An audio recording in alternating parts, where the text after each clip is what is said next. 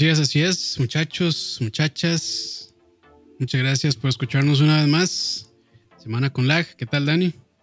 Hola, hola, saludos. Feliz inicio de semana para, para todo el mundo por ahí que nos esté viendo. Eh, gracias por acompañarnos una semana más. Así es, así es. Eh, semana, me parece que tranquilona.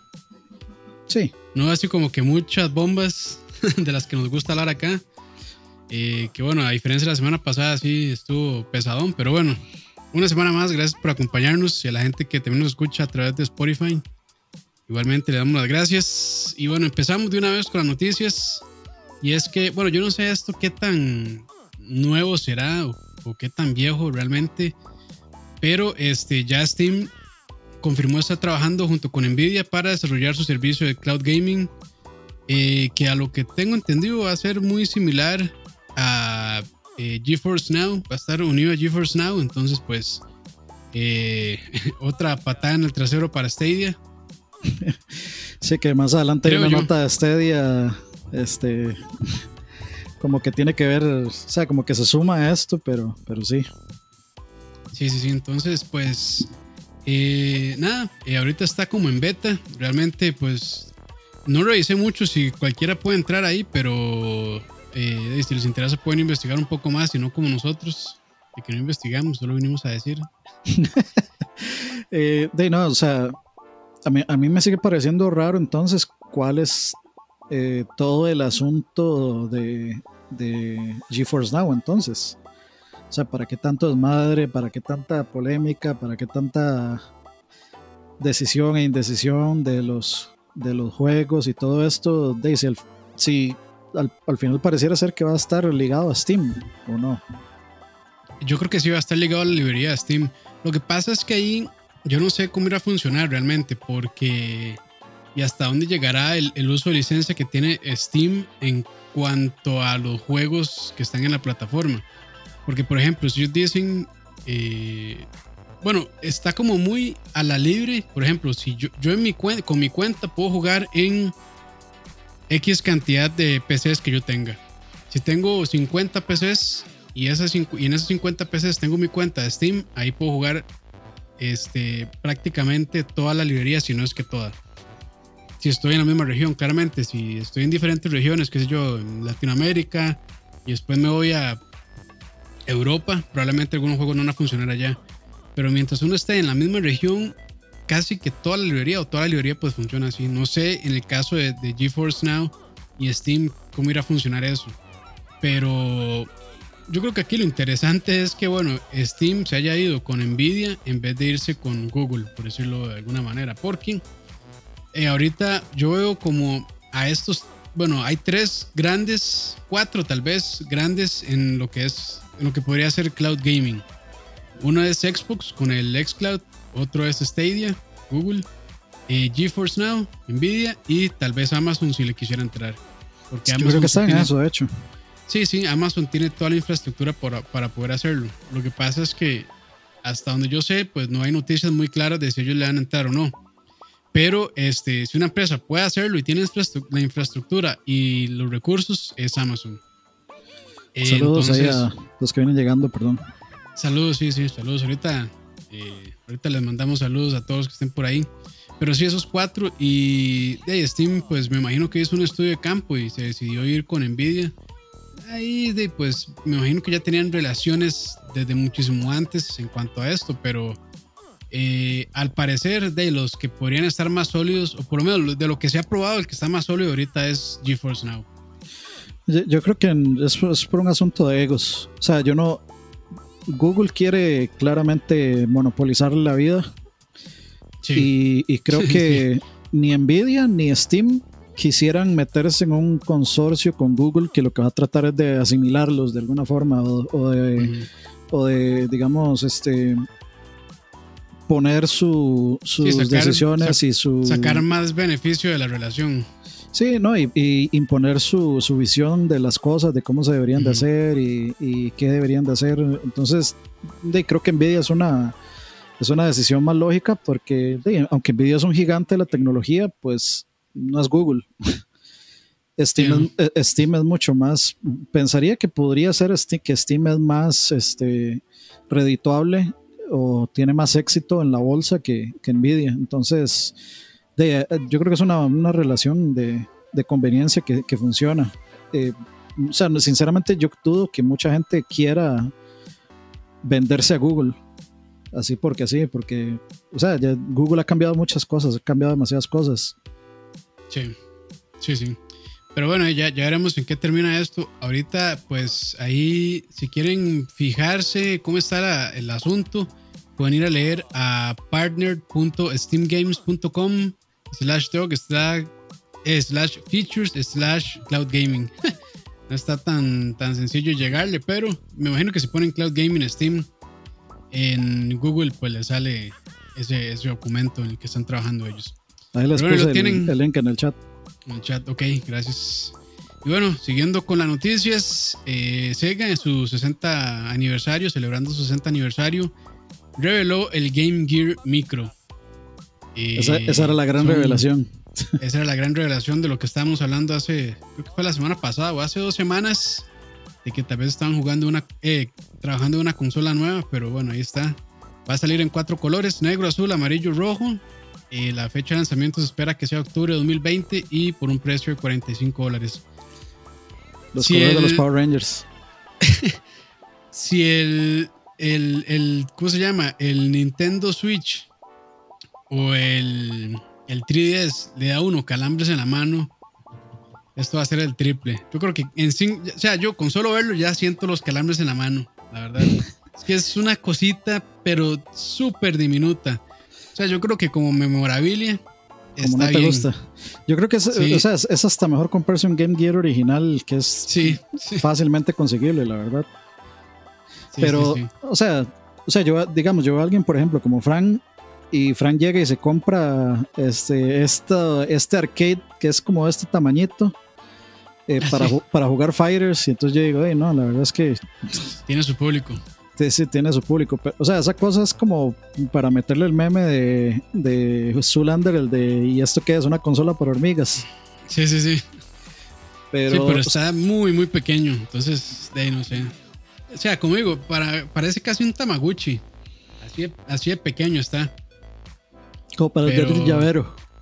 Como para andar el llavero. O sea, ya hay, por eso digo yo que es como más memorabilia, como un recuerdo, como algo bonito de tener. Pero por, por uso y por practicidad, no sé. No, realmente no vi los juegos, con cuáles juegos saldrá. Pero em, el Game Gear tampoco en su momento fue como el gran. Como el bombazo. O sea, no pudo salir a competirle al Game Boy ni al Game Boy Color. O sea, siempre fue ahí como un segundón en realidad. Para, para mí el problema es que todos tienen diferentes juegos. Entonces, por ejemplo, si a mí me gustan unos juegos en específico, tengo que comprarme ese color en específico. Ah, no puedo elegir. no lo sabía. Sí, es, es por colores. Digamos, el, amarillo trae eh, todos los Shining Force. El azul creo que trae eh, dos Sonic, creo, o un Sonic. El rojo trae puros eh, RPGs ahí. Columns, que es el equivalente de Tetris, y un Shinobi, creo. Y no me acuerdo qué más, pero. Pero no sé. Y tras de eso trae ahí un, eh, un aditamento como para ampliar la pantalla y es como, o sea, ¿por qué no hicieron la consola un poco más grande? Sí, como el, como una lupa es algo así, ¿verdad? Sí, es que, es que yo no entiendo por qué se fueron tan... Tan pequeños. sí, ¿qué sentido tiene? No había necesidad de irse tan pequeño. O sea, yo creo que sí, el Game Gear sí era más grande que un Game Boy Advance. la versión, la, primera versión del Game Boy Advance era un poquito más grande. No, bastante más, grande, sí. Sí, sí, sí. Entonces yo, yo, creo que sí, pudieron haberlo hecho un poquito más pequeño, pero que todavía fuera cómodo en la mano. Lo que pasa es que este es como de agarrar así con, con, con el pulgar y el, y el dedo índice. Básicamente es de agarrarlo así. Se están viendo el video de agarrarlo así. Y no, es, o sea, se me hace muy incómodo. Sí, es, es, demasiado. No sé, a mí, a mí, a mí me parece esas decisiones que no, que no, no, no, me, no, puedo comprender. Y sí, yo sé que, eh, bueno, primero empezando de que es algo de 100% en Japón. O sea, eso no, ni, no, no está, en estos momentos no es publicidad para América. Eso solo va a estar en Japón. Y posiblemente eh, ahí es un poco también donde se me hace curioso. Estoy seguro que en Japón es fácil conseguir un Game Gear. Ah, sí. Y, los juegos. en esos lugares. Sí, sí. Y entonces van a sacar esto como memorabilia y no lo van a sacar pues para la de, para el público que realmente tal vez podría estar esperando una de, estas consolas. Que yo apuntaba que ese anuncio iba a ser una mini consola, iba a ser una, una mini consola, tal vez un Dreamcast Mini. Sí, un Saturno. O, un Saturno Mini. Alguno de esos dos. Y de ahí se fueron mucho más, mucho más abajo y más pequeño. Hubiera estado bien esa, esa mini Dreamcast, la verdad. de hecho, hubiera estado, hubiera estado muy, muy bien. Porque creo que toda una, hay, toda una, una, generación que no la conoció y realmente tiene muy buenos juegos. Y, era una máquina muy capaz también en su momento. Sí, sí. Lamentablemente, pues de, venía de un Sega debilitado de, y también de malas decisiones. Entonces, pues pasó lo que pasó, pero, pero bueno. y, se topó con una feroz eh, competencia. Sí, se topó con el Play 1 y ya sabemos la historia. Desde ahí no volvió a sacar nada más en consolas. Sí, sí, sí. Pero bueno, eh, continuando de hecho con noticias sobre Sega. Eh, otra de las noticias que salió la semana pasada fue que ellos y una empresa que se llama Imagination están trabajando en tecnología para poder eh, digamos, ofrecer juegos de arcade eh, en la nube. Como por decirlo así, un Stadia o un Xcloud de, arcades. Y yo me pregunto, ¿habrá, necesidad? ¿Habrá mercado? Porque ahorita solo, de hecho, solo lo están ofreciendo o lo piensan ofrecer solo para Japón en un principio. Y bueno, ahí en Japón es el único mercado donde todavía hay proliferación de arcades. Entonces, Está medio, está medio raro, pero. Sí, yo creo que si logran dar con los juegos de arcade que a la gente tal vez le interese o con juegos medio oscuros que pocos conocen, podría estar interesante. Pero eh, quién sabe si le podrán llegar a un público importante. Es como la pregunta. Yo, creo que sí. Eh, en, especialmente allá en, en, estado, en, en Asia, perdón. Porque, eh, bueno, ya, ya existe un, llamémosle un servicio en línea que le permita a uno jugar juegos de arcade eh, en línea. O sea, eh, uno no, no, no, estoy seguro cómo funciona, digamos, si, si uno tiene que descargar el juego o algo así, creo que no, o si uno tiene que tener el ROM, pero uno paga un, una, una cierta cantidad y con eso uno puede jugar los juegos por ejemplo, yo puedo jugar Marvel vs. Capcom o puedo jugar Mortal Kombat 2, todas versiones de arcade, emulado, emulando este, el CPS 1, CPS 2, todas las, todos esos boards de arcade. Eh, no, no, no, recuerdo si está, por ejemplo, beat'em ups tipo Los Simpson o Turtles in Time o si está Alien vs Predator o cosas así. Pero sí, digamos, hay una plataforma online muy que se usa muy comúnmente por, de, por los pro por los pro players de Fighting Games para jugar este, Fighting Games en línea. Entonces juegan eh, Marvel. Capcom 1, este, Street Fighter Alpha 2, Street Fighter Alpha 3, eh, Super Turbo, todo ese tipo de cosas. O sea, ya, ya, hay un precedente y yo diría que sí, sí, hay, sí podría haber mercado. Y en, en, Asia, en Asia el mercado de los arcades, el, el mercado de máquinas electrónicas en Japón es bastante grande, especialmente Em, especialmente las maquinitas estas tragamonedas. Eh, ¿Cómo era que se llamaban? Los eh, eh, pachinko. Entonces, em, no sé, o sea, yo, yo, pienso que puede tener lógica, aunque para nosotros aquí en Occidente no tenga lógica. Siento que es como, o sea, como que las dos noticias se enfocan más en el mercado asiático que en nosotros. Pero como siempre, somos los occidentales los que tendemos a hacer más hype y a, este, ilusionarnos y a pensar miles de cosas y, luego pues resulta que nosotros no tenemos nada que ver con todo eso. Sí. Sí, sí, pero de, ya veremos. Igual eh, yo creo que si no, no, probablemente no salga a Japón y si sale a Japón pues habrá que esperar qué sucede realmente. No, no, no, no lo veo como un, como un servicio muy apetecible actualmente. Tiene su público, sin duda, pero no creo que sea muy grande. Pero bueno, ahí. Si, si encuentran su público y ese público y pues logra mantener el servicio, pues eh, está bien, la verdad. Todo el mundo tiene derecho a poder competir en eso. Sí, yo creo que todo el mundo está empezando a buscar su e, el nuevo nicho de videojuegos en línea. Eh, o sea, ya se está empezando, digamos, a atorar el, el mercado de, de, digamos, de streaming con Microsoft y con Stadia y con todo el que se vaya a querer meter en ese, en, ese desmadre. Y yo creo que estas compañías que por supuesto tienen menos poder adquisitivo y menos, tal vez un poco menos de jale que las tres principales, pues están tratando de abrirse camino buscando otras eh, avenidas, digamos, como lo que hizo Nintendo con el Switch, de, de, buscar una alternativa que no fuera lo mismo de siempre de potencias. Eh, es lo mismo que está tratando de hacer Sega, tal vez buscando un nicho nuevo, aprovechándose tal vez del poder adquisitivo de Japón también y de, Asia. Así es. Saludos a José Eduardo Joa de Brasil. Saludos, saludos. Dia, prezados. Várias. Eh, bueno, continuando con las noticias, eh, ya se confirmó, ya tenemos fecha para el evento de PlayStation 5, donde van a eh, mostrarnos juegos y quién sabe si algo más. Va a ser el próximo jueves 11 de junio a las 2 pm, hora de Costa Rica, por aquello. Y vamos a estar, pues lo preguntan de una vez, eh, vamos a retransmitirlo acá en LAG y después también vamos a tener un, una discusión o un análisis. un análisis del evento en Central Gaming. Entonces, para que no se lo pierdan, a las 2 en punto apenas inicia la transmisión, bueno, probablemente minutos antes, eh, por acá en LAG. Y después todavía queda pendiente la hora, pero sí vamos a hacer un análisis luego en Central Gaming para que eh, si lleguen, si les interesa saber sobre lo que anunciaron en ese evento de PlayStation 5, entonces ya saben, próximo jueves 11 a las 2 pm. Sí, ahí para que nos acompañen, suponiendo que ahora era una hora, digamos que empieza a las 2, termina a las 3 de la tarde hora de Costa Rica y digamos, eh, a partir de las 3, 3 pasaditas, pues nos cambiaríamos a, Central Gaming y pues ahí sigue el, el análisis post-evento. Sigue la cumbia en Central Gaming después. Sí, eh, la, la, C, la de Central va a ser de cumbia.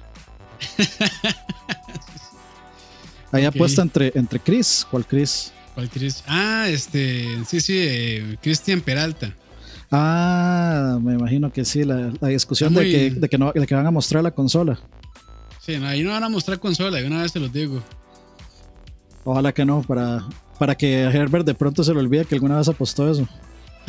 Convenientemente. o sea, yo creo que por ahí han dicho que solían mostrar juegos. ese era el rumor, la, digamos. No la consola, sí, hacer un rumor. Yo creo que no. Me parece que sí es muy cierto.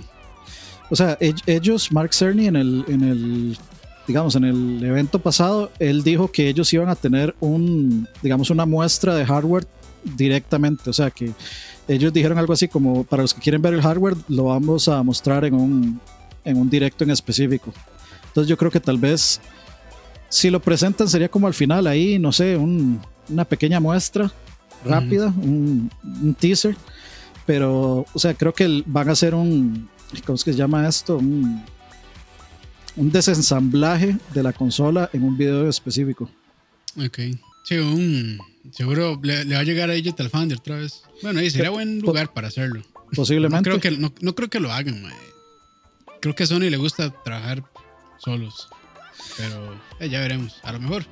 Bueno, se, se, ha evitado lequearse ese tipo de cosas. Y creo que tal vez Sony quiere que eso siga así. Entonces, tal vez, tal vez por eso no lo mandarían a Digital Foundry. Porque, o sea, creo que por el hecho de que no se haya liqueado tanta cosa, aunque se liqueó el dev kit, pero no el, no el diseño final, pues seguramente quieren ahorita que todo se mantenga bien hermético, especialmente después de lo que pasó con, con lo que se filtró de Last of Us. Sí, creo que van a ser todavía más herméticos. Claro, claro. Pero bueno, entonces ya saben, los esperamos en la retransmisión lag y después en Central Gaming. Continuando con las noticias, Minecraft Dungeon es el nuevo mejor juego es el juego mejor vendido en la eShop de Nintendo Switch y Xbox, superando a Animal Crossing. Interesante eh, dato ese. Sí, está, está vacilón, eh, porque, bueno, creo que obviamente ya Animal Crossing, pues ya las ventas es, muy difícil que, ¿cuánto estamos de que salió? Un mes ya. Creo que un poco más, sí, sí, pero ya, ya, ya es como, llegan al punto en que más bien, o sea, de hecho se ha mantenido mucho tiempo, más de lo normal, de lo que se mantiene un juego en el top. Eh, ha estado, no sé, un par de meses en top 1, entonces sí, ya, ya como que es tiempo en que empiece a bajar, pero yo no hubiera pensado que Minecraft Dungeons le iba a quitar ese puesto realmente. Hubiera pensado cualquier otro juego excepto este, que, que se, se ve bien ese juego, pero eh, también probablemente estoy subestimando el poder de la IP. Yo creo, yo creo que sí, porque es que Minecraft tiene tanto jale. Sí, sí, bueno, muchísimo jale. Primero, digamos, ahorita Minecraft eh, tuvo un resurgimiento bastante grande, especialmente porque los... Con PewDiePie. Sí, los influencers todos eh, empezaron a volver a jugar Minecraft. y creo que... Y, yo, no sé si hasta cierto punto, pues eso fue una estrategia de, de Mojang eh, para anunciar lo del RTX. Y, o sea, de, de Mojang y de Nvidia para, o sea, para meterle bulla al RTX, porque todos los videos es como, se sí, se ve buenísimo, eh, con ray tracing, increíble. Minecraft es el mejor juego de, visualmente del mundo. Y sí, se ve increíble, de hecho. O sea, como muestra de ray tracing, yo creo que el mejor ejemplo es Minecraft. Minecraft se ve increíble con el ray tracing. Se, se nota demasiadísimo la diferencia, digamos. Y, y, yo creo que sí, o sea, y, y, la gente se enganchó, o sea, se engancharon a jugar Minecraft otra vez, o sea, tuvo un resurgimiento bastante fuerte. Sí, sí, sí. Entonces, tal vez por la franquicia sí. Fueron meses en que estuvo, bueno, no sé si meses, pero semanas en que estuvo en top 1 en Twitch, ¿no? Sí, sí, sí. De hecho, eso es, una manera muy sencilla de medir la popularidad de un juego. Ir a Twitch y ver cómo está el top. Sí, y bueno, y todos los influencers grandes, todos los youtubers grandes se, se montaron en el, en, el camión del. Sí, se montaron en el camión del, de Minecraft. Y pues obviamente estaba en boca de todo el mundo. Todo el mundo. De, me imagino que vendieron un montón de, de, de juegos, de copias de juegos de fijo. Y, y aún sigue, o sea, aún sigue, la verdad es que todavía sigue eh, siendo bastante relevante Minecraft en, en, este momento, o sea, la gente sigue jugando mucho. Sí. entonces tal vez por la IP sí, pero es que creo que también, digamos, como que esta versión es, un, es, es como perfecta también para la cuarentena, porque es como cooperativo y tiene couch co-op y, y es una versión light de Diablo, que por ahí yo no sé, yo no sé si usted vio el, el, el, video review, digamos, de Jim Sterling de Minecraft Dungeons. No, no, no lo vi. Eh, fue, él sí fue bastante crítico porque lo que dice es que es un Diablo Light. O sea, que es un buen juego, pero que es muy, sí, muy, imagino muy... que le, le, recortaron. Bueno, me imagino que lo está comparando con Diablo 3, ¿verdad? Mm, no sé. No sé. Pero bueno, supongo, yo, yo diría que sí. Y ya Diablo 3 por sí mismo es un Diablo recortado. sí. Y, y, digamos, es que, por ejemplo, dice que no hay, o sea, como que su personaje no es suyo, su personaje tiene como cierto set de habilidades ah, eh, okay. limitadas y que uno no puede salirse de ese esquema. Sí, imagino que está atado a una historia y, o sea, si no es tan flexible como Diablo. Digamos. Bueno, que Diablo también, el personaje, el Nephilim, ya tiene su historia y no cambia de jugador uh -huh. a jugador. Sí, tampoco sí. la experiencia es como que cambia mucho de usuario a usuario. Sí, y, y, y no hay, digamos, como una personalización eh, como la tiene Diablo, que uno puede elegir qué builds y qué cosas. Entonces, sí. digamos, la crítica que tiene dice más, él. Más meta. Sí, es que es muy, es, es un Diablo súper, súper, súper light y súper tibio, digamos. Pero por ejemplo, por el otro lado tenemos a alguien como Aqua, que Aqua es uber fan from hell de, de, de, Diablo. y de juegos de este tipo, y, y Aqua está enamorada de Minecraft Dungeons. Entonces, por ese, es digamos, que para lo que hace, para el, digamos, el, eh, el sector al que apela el Switch, es el juego perfecto. Sí, eso iba a decir, que seguro recortaron las partes que a un público infantil probablemente le parezcan enredadas o innecesarias, tal vez. Como toda esa parte de builds, toda la parte de RPG, de habilidades y demás. Sí, hecho, es me, muy a mí me parece bien, o sea, yo creo que estoy hablando desde, desde la ignorancia y no debería hacerlo, pero bueno, eh, me imagino que sí, donde recortan es en las partes más profundas del juego, que son los aspectos RPG, supongo. Es, es un juego, está bien, es un juego feel bien. good, es un juego para pasarla bien con los amigos, no para ah, sentarse a grindear. Es, esos tuanis, a veces eh, uno ocupa, no ocupa un juego súper pesado en historia, uno no ocupa un Witcher, lo que ocupa es un... Sí, algo light. Algo light, algo suavecito, algo tranquilo, que uno nada más se siente y pues vea el juego y tal vez esté pensando en alguna otra cosa y sin dedicarle el 100% de la atención al juego. Esos, esos juegos son, son muy tuanis a veces, necesarios también. Más cuando uno está saliendo de un juego muy pesado, qué sé yo, un, bueno, actualmente Gears Tactics o algo así, que realmente necesita que uno se concentre y al 100% en el juego. A veces eso, hasta eso incluso provoca cansancio mental. Sí. Eh, es, en el, es en el store del Switch, en el que está de número uno, en Estados Unidos y en, y en el Reino Unido, en UK. Después de que Animal Crossing New Horizons estuvo de número uno desde marzo. Imagínense. Pero bueno, eh, bien, de, ¿no? bien por Minecraft, la verdad. Sigue mostrando que es una IP bastante fuerte y me gusta realmente que, que, que, tenga ese poder y que apele a un público tanto infantil como también más adulto. Eh, que, puedan hacer spin-offs eh, de, buena calidad. Sí, también, también. No, no, como, no, no, como The Outer Worlds. Uy, eso es todo un tema. ya, ya discutiremos eso. Ya, ya hablaremos sobre eso, sí.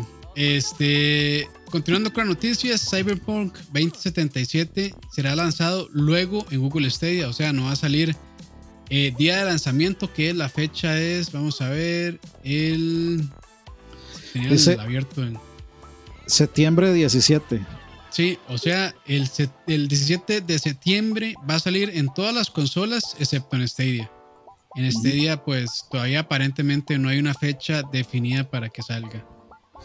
Eh, pues aquí lo que uno puede hacer es de, pues, eh, puras conjeturas realmente, no se puede llegar a ninguna eh, conclusión, por eso le así, del por qué. A lo mejor y pueda que sí llegue ese día, a lo mejor y puede que no, pero todavía no hay nada confirmado realmente. Y, se puede hablar mucho que pueden ser problemas técnicos, que pueden ser problemas de licencia, lo que sea, pero por lo menos de mi, de mi, desde mi opinión, pues no se puede dar más que conjeturas y tal vez hay algún rumor que ande por ahí del por qué, pero nada así muy claro realmente. Sí, a mí lo que me sorprende todavía es que, o sea, es, es tal vez el pensar que alguien tiene considerado jugar Cyberpunk en Stadia.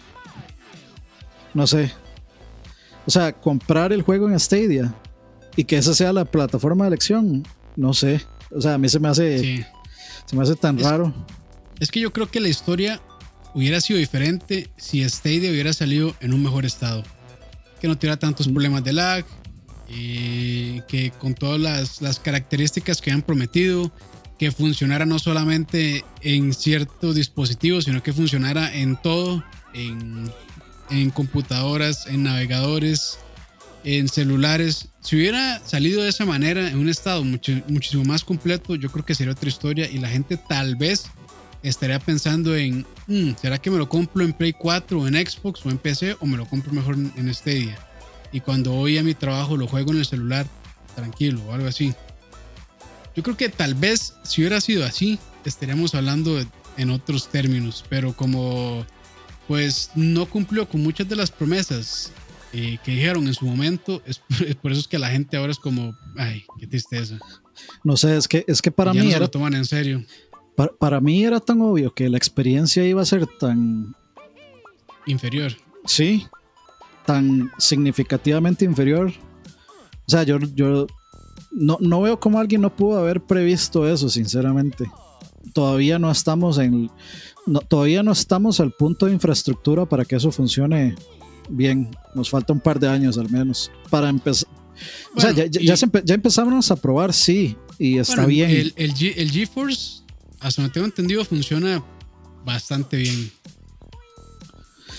Sí. en comparación con, con Stadia e incluso, este, digamos, comparándolos con desempeños de máquinas locales, PCs o lo que sea, o, consolas.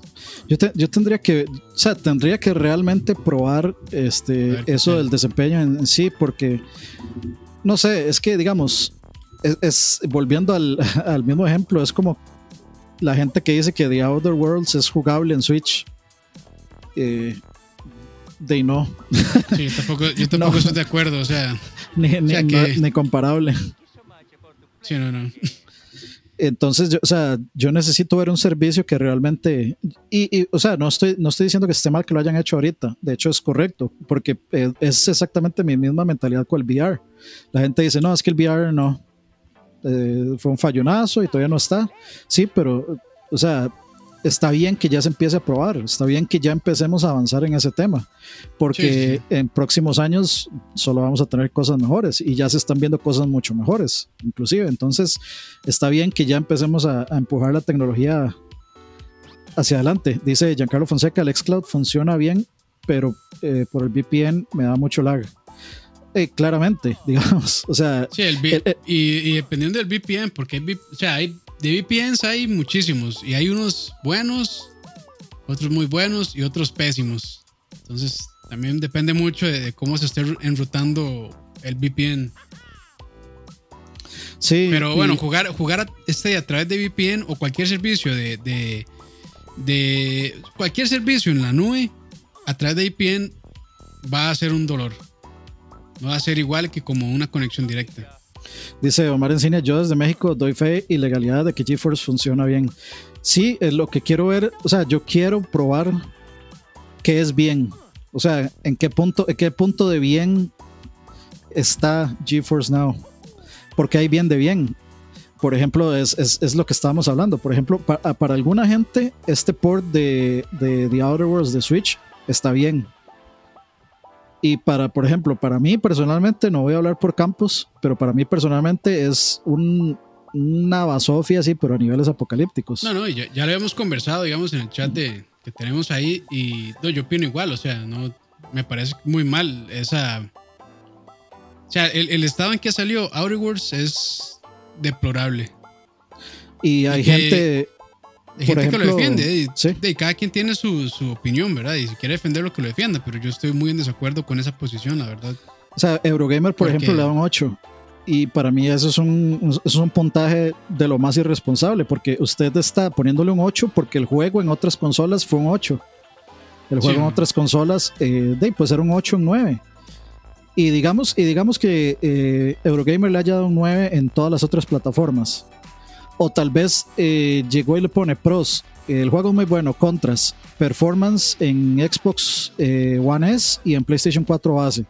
Y entonces luego se pasa al Switch y en el Switch, eh, digamos, a pesar de que el performance y la calidad visual es abismalmente inferior, pero, o sea, e-, es, estamos hablando de que la versión de 360 se ve mejor. O sea, la, la versión de 360 que se juega, este, o bueno, que se podría jugar en, en Xbox, eh, con el Xbox, este.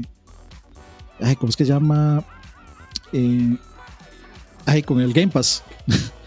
con el Game Pass, digamos, a un nivel de, de, 360, eh, pues, o sea, se, se, ve mucho mejor. O sea, Fallout 3 se ve mejor que ese juego en Switch y es un juego del 2020 con una consola que es infinitamente más, más fuerte que el, que el 13. Bueno, infinitamente suena muy exagerado, pero es mucho más poderosa que, que digamos que el, que el, que el Switch. O sea, que el Switch es más poderoso que el 360.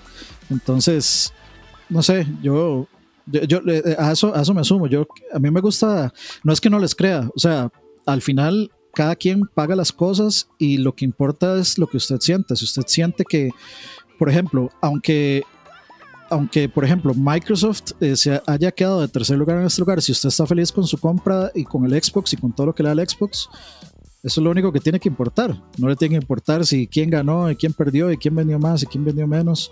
Usted, usted lo que tiene que estar es feliz con lo que, con lo que compró. Y si usted lo está, eso es todo lo que el servicio tenía que hacer, hacerlo, hacer, hacer al usuario feliz. Entonces, de, en mi caso, yo lo que quiero es probarlo para hacer, hacerme yo de mi opinión. No me gusta, digamos, es que así debería ser, así debería ser. Si uno da una opinión sobre algo que ya uno probó o experimentó. Porque de verdad es muy tonto dar una opinión de algo que uno realmente no. O sea, yo creo que todos, todos hemos caído en eso, en dar una opinión de algo que no hemos ni experimentado ni visto. Pero, o sea, la, la, opinión informada claramente es la mejor. Sí, sí. Y, o sea, yo siempre lo he dicho y yo me tomo, digamos, esto de poner mi cara en un video a hablar paja sobre videojuegos, yo me lo tomo muy en serio. Entonces, yo no voy a venir a opinar de algo que no sé o de algo que no, no estoy convencido o no pienso realmente. Yo no, yo por eso bateo. Mentiras. Eh, ahí volviendo a lo de Stadia, dice Emperor que había leído en Bloomberg que para estas fechas el 5G en Estados Unidos ya tenía que haber estado desplegado y eso afectó a Stadia. A mí eso se me hace una excusa, se me hace una excusa baratísima por el hecho de que 5G en el estado actual, como está, funciona muy bien siempre y cuando se esté a menos de 500 metros de distancia de la antena y que no esté nada obstruyéndolo esa antena. O sea, que su, que su conexión con la antena sea directa y que no haya ningún obstáculo en su vista. o sea, eso es imposible en, con los rascacielos en estados. Sí, por eso, eso es imposible. O sea, a menos de que usted se siente a la par de la antena y empiece a jugar ahí, todo perfecto. Pero Stadia lo que está vendiendo es, voy a poder jugar donde sea, con lo que sea y cuando yo quiera. Y 5G, independientemente si 5G iba a estar ahí o no, yo creo que no tiene mucha razón de ser eso y se me hace una excusa. Puedo estar completamente equivocado, puede que sí. Pero o sea, viendo el estado actual de cómo funciona el 5G, no veo cómo le podría beneficiar realmente a Stadia. Porque ahorita los problemas de Stadia no son este, de conectividad este, entre, bueno, o, de, o de proveedor de internet realmente. Ese no es el problema de Stadia. El problema de Stadia es que ellos están teniendo broncas de desempeño en sus servidores. Entonces, eh, a grandes rasgos, ¿verdad? o sea, claramente la conexión va a afectar, pero no es como que en Estados Unidos no haya conexiones de calidad. Ahí tienen Google Fiber en varios estados. Entonces, eh, hay ejemplos de personas que están a, a, distancia cerca de los servidores y que igual tienen un montón de lag. Entonces, para mí eso de que el 5G está impidiendo que, se, que este ya tenga un buen desempeño es una excusa y no muy buena. Eh, saludos ahí a Paddy. De hecho, ese, e, ese dato que da Paddy ahí le, suma, digamos. Eh, dice, estaban instalando antenas en postes de luz para el 5G justo por eso. Sí, sí, sí. Pero, tienen que estar bajas. Pero, igual, o sea, eh, la penetración de la, de, la, de la señal no es tan fuerte como 4G. Sí, igual es, a, mí, me parece muy irresponsable de parte de una empresa, si va a lanzar un servicio, necesitar del trabajo de terceras personas que no tienen nada que ver con su empresa y con su servicio para que su servicio funcione al 100%. O sea, si, está, si Stadia iba a funcionar, tenía que funcionar al 100% fuera con la red que fuera. Sí, correcto, correcto. Eso, o sea, entonces yo sí, sí estoy detrás de eso, de que es una excusa. Es una excusa. Porque si 5G no funciona, ah, no, es que la verdad es que las antenas que pusieron todavía no son poderosas o, todavía se está experimentando con la tecnología, la tecnología es, eh, es nueva, etcétera, etcétera. Entonces, o sea, excusas siempre van a sobrar y sí, y sí, sí suena a una excusa. Sí, sí, y si no me creen a mí, pues pueden ir a ver un video de Marqués Brownlee en YouTube, este, NKBHD de donde el MAE está explicando el 5G y el MAE va donde hay una antena y muestra los problemas actuales que tiene la señal de 5G. Eh, ahí nada más para, por, por si les interesa, pues eh, documentarse un poquito más sobre, sobre el tema de 5G. Como dice bien ahí Omar Encina, además es peligroso estar cerca de una antena 5G. No, y lo, y lo que dice eh, Cristian Peralta también es, es, cierto. O sea, y es cierto, y también por eso es que o sea, ahí es donde se cae toda esta fachada de, de, excusas, que es la gran mayoría de gente que estaba reportando, eh, digamos, estos problemas con Stadia lo hacían desde conexiones LAN. Sí. Y, probando conexiones de, de, un giga no están usando ni, ni, wireless, sí, correcto. Como dice Ani, están usando conexiones muy buenas. Sí, o sea, la mejor, de, las mejores conexiones del mundo, sí. Sí, sí, sí. Y, y, de hecho, con diferentes, con diferentes proveedores de Internet, porque creo que ese tema del Washington Post dice que él cambió de un proveedor de Internet porque ellos tienen un backup. Entonces cambiaron de un proveedor a otro y que aún así le daba problemas. Entonces, no, o sea, de excusas van a sobrar. Sí, sí, sí. Pero bueno, hay, hay que ver realmente, porque bueno, este ¿Quién fue que publicó? Ah, Bloomberg. De Bloomberg generalmente pues tiene cierta confianza. Es, O sea, no, lo considero como un, este, una revista que malinforme, pero no sé, me parece una excusa barata. Bueno, igual aquí yo estoy suponiendo que ellos lo dijeron, basado en lo que dijo Emperor, ¿verdad? Entonces, al final, si se nos van a cagar, no se nos caguen a nosotros, cáguense en Emperor. sí, sí. Y, igual, si tenemos razón, igual cáguense en Emperor. Sí, eso también. Ya, eso ya, eso ya es un deporte. sí, sí. Eh, pero bueno, entonces, eh, aparentemente Cyberpunk 2077 no va a ser lanzado día de salida en Google Stadia. Pues si lo estaban esperando ahí, que creo que no hay ninguno de ustedes que nos escucha. sí, sí igual va a seguir estando, no estando disponible para nosotros, entonces. Sí, eh, sí, no, definitivamente no. Y bueno, eh, última noticia que tenemos por acá: pleitos internos en Activision por pagos de regalías eh, por desempeño de Bobby Kotick, creo que se pronuncia su apellido. Sí, y de eso, eso es así como la cereza del pastel. Yo creo que, bueno, no, no sé, estoy asumiendo, pero creo que muchos de ustedes han, han leído tal vez o han visto por ahí este, las, las aventuras de nuestro amigo Bobby Kotick y, y Activision y, y, el cómo, digamos, por ejemplo, en un año en el que, en el que ellos generaron millones de ganancias. Un montón de plata, sí. les, les quitaron un montón de beneficios a sus empleados, les quitaron un bono de... Este, no, no solo eso, despidieron empleados. Sí, despidieron y no, y no, eran no fueron poquitos, fueron un montón de empleados. Este, y les quitaron beneficios y pues ahora eh, internamente el, digamos, eh, varios de los de la gente que estaba haciendo investments o el grupo, digamos, de accionistas de Activision, pues está discutiendo eh, que, que, en este momento justamente, pues no es un momento para andar pagando lujos, ni andar pagando bonos, ni andar pagando cosas, pero eh, Bobby Kotick quiere sus, sus extras, quiere sus, cosas y pues ahí está esa discusión. Básicamente dicen que eh, hace, o sea, desde los, desde hace cuatro años para acá, el, eh, digamos, el CEO de Activision Blizzard ha recibido más de 20 millones en, en ¿cómo es que se llaman? Eh, los stocks en español. Acciones. Acciones, eh, en acciones combinadas y por año. Entonces, eh, básicamente han estado, han estado peleando eso. Básicamente después de que despidieran más o menos a 800 personas de la compañía el año pasado y, y haber generado, digamos, récords de ventas y récords de ganancias que Activision pasó de, o sea, incrementó de, de capital del mercado de menos de 10 millones a valer más de 53 billones de dólares desde que comenzó Bobby Kotick. Que de, sí, obviamente nadie le va nadie le va a quitar lo bailado al MAE. Claramente de, ha sido un CEO que les ha generado billones en este caso. O sea, no, no nos vamos a engañar, no vamos a, a mentir ni vamos a quitar este tipo de, de logros, porque claramente es un logro, eso no es, no es nada fácil, pero de, no deja de verse como el douchebag mundial que siempre ha sido. Es que, eh, sí, son, perdón, no, termine, después yo, perdón. No, no, no, dale, dale.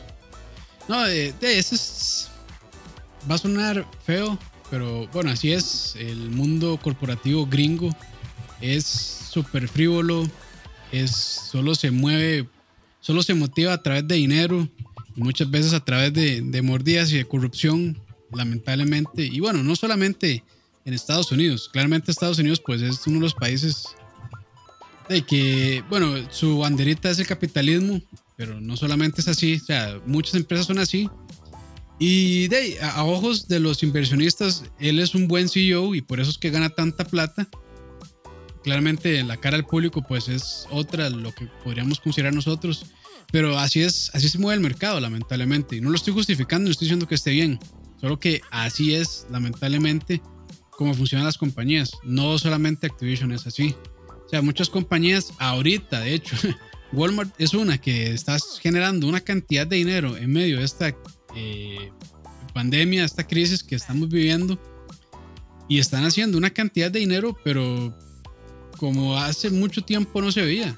Entonces, o sea, siempre hay ganadores y perdedores. Lamentablemente, los perdedores siempre van a ser eh, los que tienen menos y los ganadores los que tienen más. Así es. Y hey, pues sí es, es muy hipócrita realmente por parte de una empresa como Activision. Eh, que en un año salgan a decir que sí, ganaron, tuvieron ganancias como nunca y que despidan gente. Son cosas así como rarísimas y que al mismo tiempo le están dando un montón de, de, dinero en regalías, en bonos y demás al CEO porque el de ahí al final su desempeño así es como lo miden y de la tarea de este tema es básicamente que la acción valga un montón de dinero para que los inversionistas sigan invirtiendo en esa empresa. Eh, por ejemplo, y mientras eso siga pasando y pues mientras eso siga funcionando, mientras, o sea, mientras Blizzard siga generando dinero, Activision Blizzard siga generando dinero, este, pues así va a seguir el asunto. Los empleados, los rasos van a seguir teniendo problemas de despidos o que no les aumentan dinero y los de arriba pues van a seguir recibiendo sus ganancias y sus bonos. Eh, por, ejemplo, hay unos cuantos datos. En el 2012, eh, Kotick sacó 64.9 millones de dólares en compensaciones, lo cual lo hicieron el segundo mejor eh, pagado CEO de todo el país. Y estamos hablando de Estados Unidos, por Estados Unidos. Eso no es cualquier. Entonces eso lo pone, eso lo pone probablemente en top 20 a nivel mundial.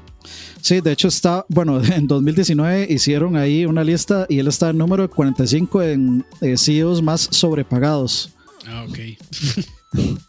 Eh, pero de, él, él, básicamente posee una mayoría de, digamos, de, de shares de, digamos, de, ajá, de la compañía.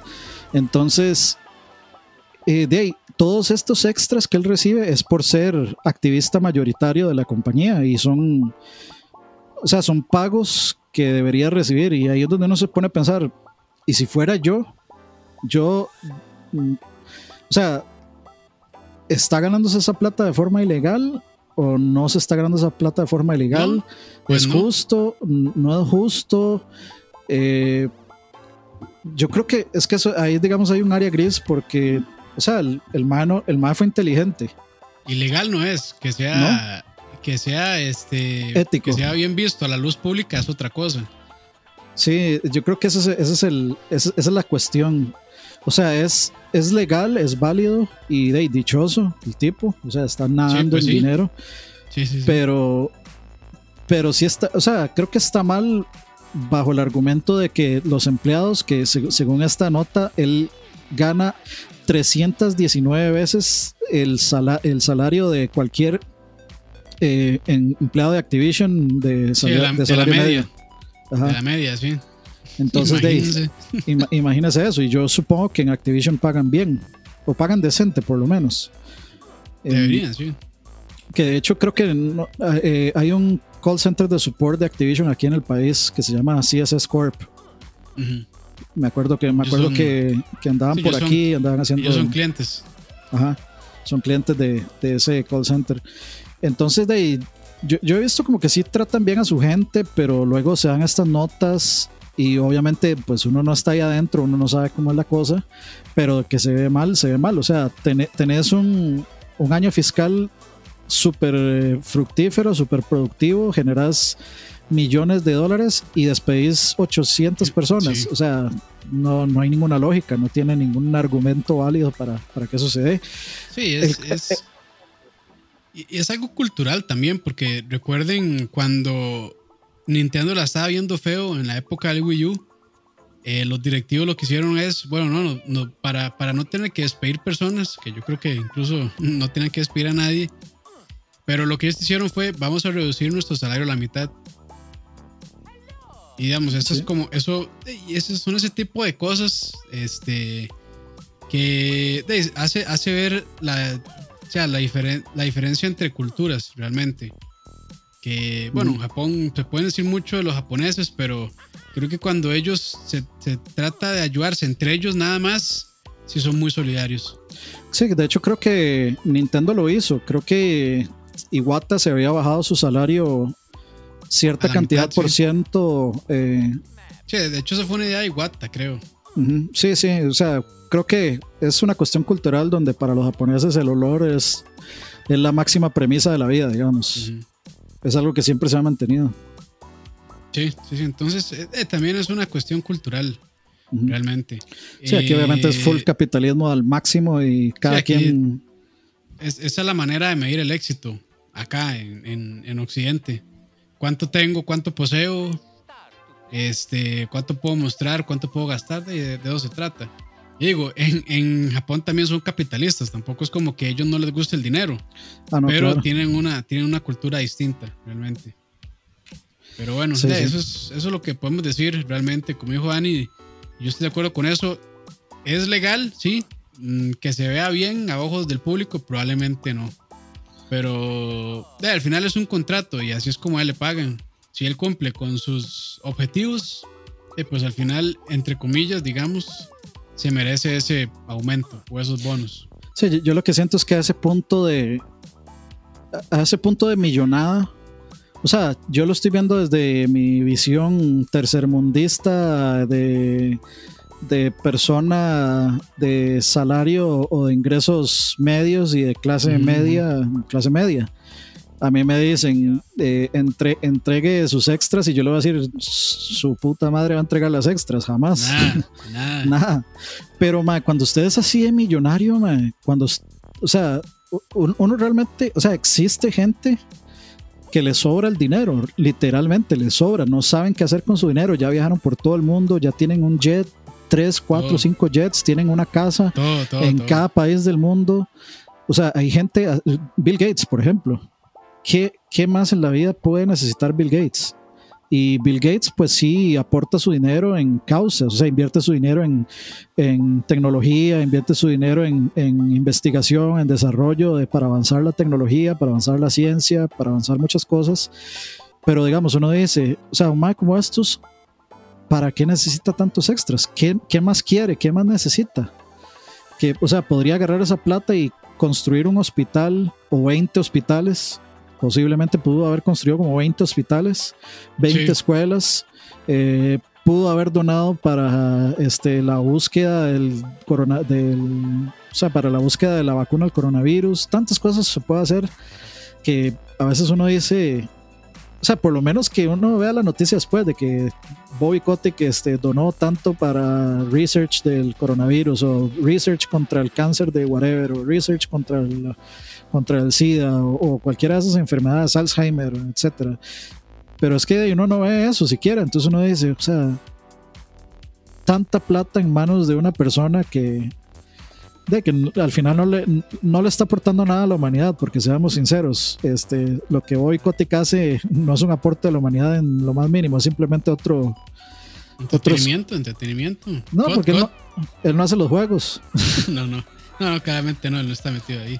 Ya, ya esto es un, un ejecutivo, básicamente. Sí, sí, sí. Es, Wolf of Wall Street, el tener dinero nada más por, por llegar a la meta de sentirse satisfecho de tener todo lo que se pueda tener, todo lo, físico que se pueda tener, digamos. Sí.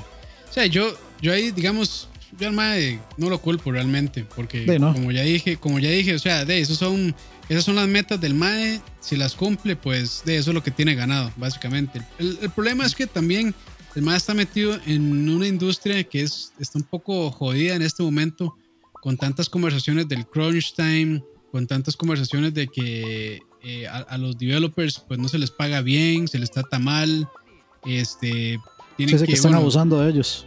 Están abusando básicamente ellos, entonces también de está, está metido en una industria jodida donde mucha gente está eh, en el ojo público, pues eh, es una industria que está produciendo muchísimo, pero las personas, los que están realmente trabajando ahí, produciendo todo eso, eh, no, son quienes no, no ven los réditos, no son quienes están beneficiando de eso. Entonces, eh, eso es, eso es como, digamos, como el, tema de discusión ahí, ¿verdad? Eh, pero sí, de ahí es, es, es, un tema, es un tema complejo realmente, porque así funciona, como dicen Corporate America. Así, así, es, así es la vara con ellos. This is America. This is America, sí. y pues bueno, eh, esas son las noticias que teníamos eh, para hoy. Eh, pues como les dijimos, nada así como muy bombazo, nada más recordarles nuevamente, ahora que ya hay un poquito más de personas, invitarlos para el próximo jueves 11 de junio. Este jueves. este jueves y este jueves que viene a las 2 pm. nosotros probablemente iniciemos un poquito antes para la retransmisión del evento de PlayStation 5, donde se va a estar probablemente presentando solo juegos y no la consola como tal. Sí, de hecho, por ahí Saúl hizo una cita de que decían eh, que, no, sí, que, no, iba a haber consola, entonces, para que lo tengan en cuenta. Sí, que no, expectativas claras. Sí, vayan con expectativas medias. Igual van a llegar los mismos de siempre a decir qué mierda Sony. No presentó lo que yo quería ver. No presentó mi God of War 2, no presentó mi Spider-Man 2, no presentó mi The Last of Us 3, no presentó nada de lo que a mí me interesaba. Y me les voy a cagar solo porque sí.